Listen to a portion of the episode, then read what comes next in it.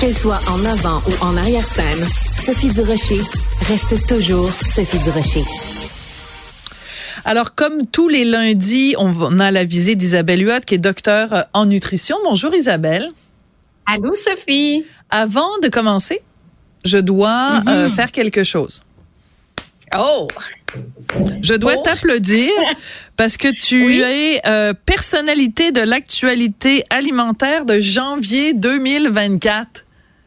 Ah oui, ça me fait tellement plaisir. Ben là, écoute. C'est pas facile dans l'agroalimentaire, Sophie. Hein. J'en ai parlé souvent. Euh, J'arrive d'une rencontre de finances, justement, puis nos marges fondent comme ah, neige au soleil. C'est c'est vraiment difficile. Euh, de, il y a même des produits que je disais, ben je pense que je vais juste délister parce qu'à un moment donné, ne pas être rentable puis travailler pour une marge de 2 ça a comme pas de bon sens avec les efforts requis pour supporter des marques. Donc, comme entrepreneur, on doit faire des choix extrêmement difficiles, souvent des produits qu'on a lancés auxquels on croit, mais que le volume n'est pas suffisant parfois pour générer un profit suffisant. Donc, euh, quand on a des honneurs euh, comme ceux-là, puis euh, j'ai nommé à mon tour la prochaine là que je peux pas annoncer parce que ah. c'est oui, c'est Valérie Thérault de Genève qui, qui m'a nommé avec le comité. Et puis, ben, c'est une petite fierté, ça fait du bien. Bon, ben écoute, félicitations. Moi, je suis très impressionnée de parler à quelqu'un qui est personnalité de l'actualité alimentaire de janvier 2024. Dépêche-toi parce qu'il reste juste deux jours à janvier, fait que tu vas te faire. là, tu cèdes ta couronne à quelqu'un d'autre, mais c'est toujours un plaisir de te parler, Isabelle. Écoute, euh, parle-moi du syndrome de mhm. l'intestin irritable. Tu ne peux pas savoir à quel point euh, un texte que tu as écrit est parmi les plus, mhm. plus populaires sur le site du Journal de Montréal, du Journal de Québec. Oh. Ça intéresse tout le monde. Alors commençons par le début. Qu'est-ce que c'est ça cette affaire-là? Oh. Écoute, c'est un trouble de fonctionnement de l'intestin euh, qui touche environ 13% de la population. Il y a d'autres statistiques où on dit, bon, c'est peut-être 20% des gens. Beaucoup vivent ça et très peu consultent. Là, on parle de 40% qui ont un trouble de l'intestin irritant qui vont consulter. C'est quoi des problèmes intestinaux? Essentiellement des ballonnements, des gaz, des douleurs abdominales et une prédominance soit de diarrhée, soit de constipation, soit un mix des deux. Oui, bon appétit tout le monde. Oui, c'est ça. Et, et c'est souvent plus de diarrhée, puis c'est très incommodant, c'est gênant. Ces gens-là qui souffrent du syndrome de l'intestin irritable vont avoir tendance parfois à refuser des invitations, à ne pas aller au restaurant parce que ah, tu sais pas quand ça peut t'arriver et tu veux pas être mal à l'aise de t'absenter euh, quelque temps là pour euh, aller à la salle de bain. Donc, euh, c'est des gens qui ont tendance à s'isoler. Il y a des solutions, mais c'est pas euh, dans, ça va pas virer en cancer du côlon là. Donc, on se rassure, c'est un trouble qui est fonctionnel, euh, c'est juste très incommodant. D'accord. Euh, comment on le d'abord la prévalence de ça est-ce que c'est quelque chose de très courant? C'est quelque chose d'exceptionnel? C'est est-ce que ça touche autant les hommes que les femmes les jeunes que les vieux? C'est quoi le portrait type là? Essentiellement les femmes, beaucoup plus de femmes. Euh, il y a un lien avec les fluctuations hormonales. À la ménopause, il y a beaucoup de femmes qui vont dire j'ai beaucoup plus de ballonnement, euh, beaucoup plus de problèmes intestinaux, beaucoup plus de gaz. Donc, c'est très en lien avec les hormones. Plus de femmes, 5 millions de Canadiens. Euh, donc, on parle d'à peu près 13% de la population. Ça peut aller jusqu'à 20% dans certaines, certaines études. Mais 13% c'est énorme. Ça veut dire que si je mets euh, 10 personnes dans une salle, j'ai des chances qu'il y en ait une sur ces 10-là, plus qu'une sur ces 10-là qui, euh, qui a le syndrome du côlon irritable et qui n'en parle pas forcément. Là, c'est pas quelque chose, tu te pètes les bretelles en disant euh, Hey, moi j'ai de la diarrhée, je pète tout le temps, puis j'ai le, j'ai le ventre ballonné. Ben, là. C'est ça. C'est ça. Puis dans le diagnostic, faut quand même exclure la maladie cœliaque, qui est une intolérance au gluten. Faut exclure les maladies inflammatoires de l'intestin, donc euh, la colite ulcéreuse ou la maladie de Crohn. Et c'est à partir de là où on dit, OK, j'ai probablement le, syndrome de l'intestin irritable. Ça vient souvent chez les personnes aussi qui sont très anxieux, mm. euh, très anxieuses.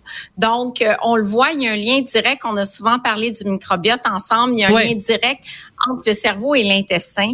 Et puis, le syndrome de l'intestin irritable, ça vient avec une dysbiose intestinale. Donc, si on regarde, on scrute les micro-organismes dans l'intestin, des gens qui sont atteints de cette problématique-là, ben, il y a une dysbiose, il y a un déséquilibre au niveau de l'intestin. Donc, euh, chose certaine, il y a des choses pour ramener l'équilibre, mais c'est une diète qui est très difficile à suivre là quand même. Bon, alors euh, plan d'intervention, on fait quoi pour soulager ces symptômes-là? Parce qu'il n'y a personne qui veut vivre avec ça de façon euh, euh, permanente ou en tout cas sur le long terme, c'est absolument invivable. Donc concrètement, qu'est-ce qu'on peut faire? Bon, le but de l'intervention nutritionnelle, c'est d'abord de soulager euh, les symptômes. Donc, premièrement, on va enlever tout ce qui est irritant euh, pour euh, la membrane intestinale, donc trop d'alcool, les mets épicés, la caféine. On bah, tout ce qu'on aime. L'alcool, le café, les plats épicés. Bon, ben là, c'est c'est plate, là c'est pas fini. C'est encore plus plate que ça, le régime, Sophie, parce que oui, on enlève ça, euh, les, les sucres alcool, mais après ça, la diète la plus efficace, c'est la diète qu'on appelle FODMAP. F pour fermentescible, O pour ligosaccharides, D pour disaccharides, M pour monosaccharide, puis P pour polyol. Puis en français, ça veut dire quoi? En français, ça veut dire que c'est des glucides qui fermentent, qu'on va trouver dans le pain, les produits céréaliers, les légumineuses, le lactose, qui est un glucide dans le lait aussi. Et les gens qui ont le syndrome de l'intestin irritable vont surréagir à ces glucides-là qui arrivent au niveau de l'intestin et là, qui sont attaqués par les bactéries intestinales qui vont produire des gaz. Ça va créer un appel d'eau, ça va créer des ballonnements, ça va créer des diarrhées. Donc, la diète faible en FODMAP qui a été euh, établie par l'université euh, euh, Monash à Melbourne en Australie, c'est mm-hmm. elle qu'on met de l'avant. D'accord on, on, exclut tous ces aliments-là. Puis quand tu dis diète plate, là, ça veut dire exclure l'ail, l'oignon, bon, toute la famille des choux, les légumineuses, le blé, le lait. Euh, on exclut beaucoup, beaucoup de choses. On mange quoi? Des carottes? Des carottes, euh, de l'huile d'olive, puis euh, du, je sais pas, des, des, des brocolis bouillis? Ouais, mais pas de brocoli. Fait que des carottes. Ah, pas de brocoli? Pourquoi pas de brocoli? Ben non, c'est gazogène. Fait que le brocoli, tu sais, c'est sûr que ça crée plus de gaz. Donc, il nous reste quoi? Des, il nous reste euh, de la laitue, genre Boston, du concombre, des carottes, orange, ananas, avoine, viande, évidemment. Mm-hmm. Viande, volaille, poisson, pas de problème. Donc, c'est très, très, très contraignant. Mais à court terme. On retire tout ça, puis après on réintroduit un par un pour voir à quoi moi je réagis. Parce que si moi je suis pas intolérante au lactose, pourquoi le retirer d'emblée? Donc je remets le lactose. Comment ça va? Ah. Je tiens un journal alimentaire de mes symptômes. Ah, oh, je tolère le lactose. Super, je peux prendre du lait.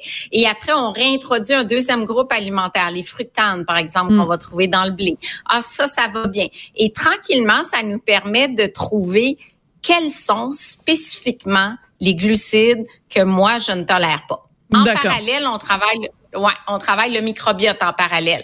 Donc, il y a des suppléments dans le guide clinique des produits probiotiques vendus au Canada. Il y a deux suppléments qui sont reconnus pour euh, le syndrome de l'intestin irritable, Align et Touzen. Je pense que Bioca en a sorti un aussi. Ah. Donc, ce sont des souches de bactéries qui peuvent améliorer l'équilibre puis faire en sorte qu'on gère beaucoup mieux ce type de glucides-là. Bon, alors c'est la seule chose que tu as dit qui me met de bonne humeur parce que moi, euh, couper l'alcool, couper le café, couper les épices, couper donc euh, les pâtes, le fromage, c'est pas mal ça que je mange. Mais là, tu viens de me parler du Bioca puis moi j'adore les Bioca. Alors euh, donc, si jamais ça devait me réarriver, parce que ça m'est déjà arrivé, euh, je, je, saurai quoi faire grâce aux précieux conseils d'Isabelle Huot. Merci beaucoup, ah. Isabelle. Merci, Sophie. À bientôt. À bientôt. La reine, toi. La reine couronnée. Ah.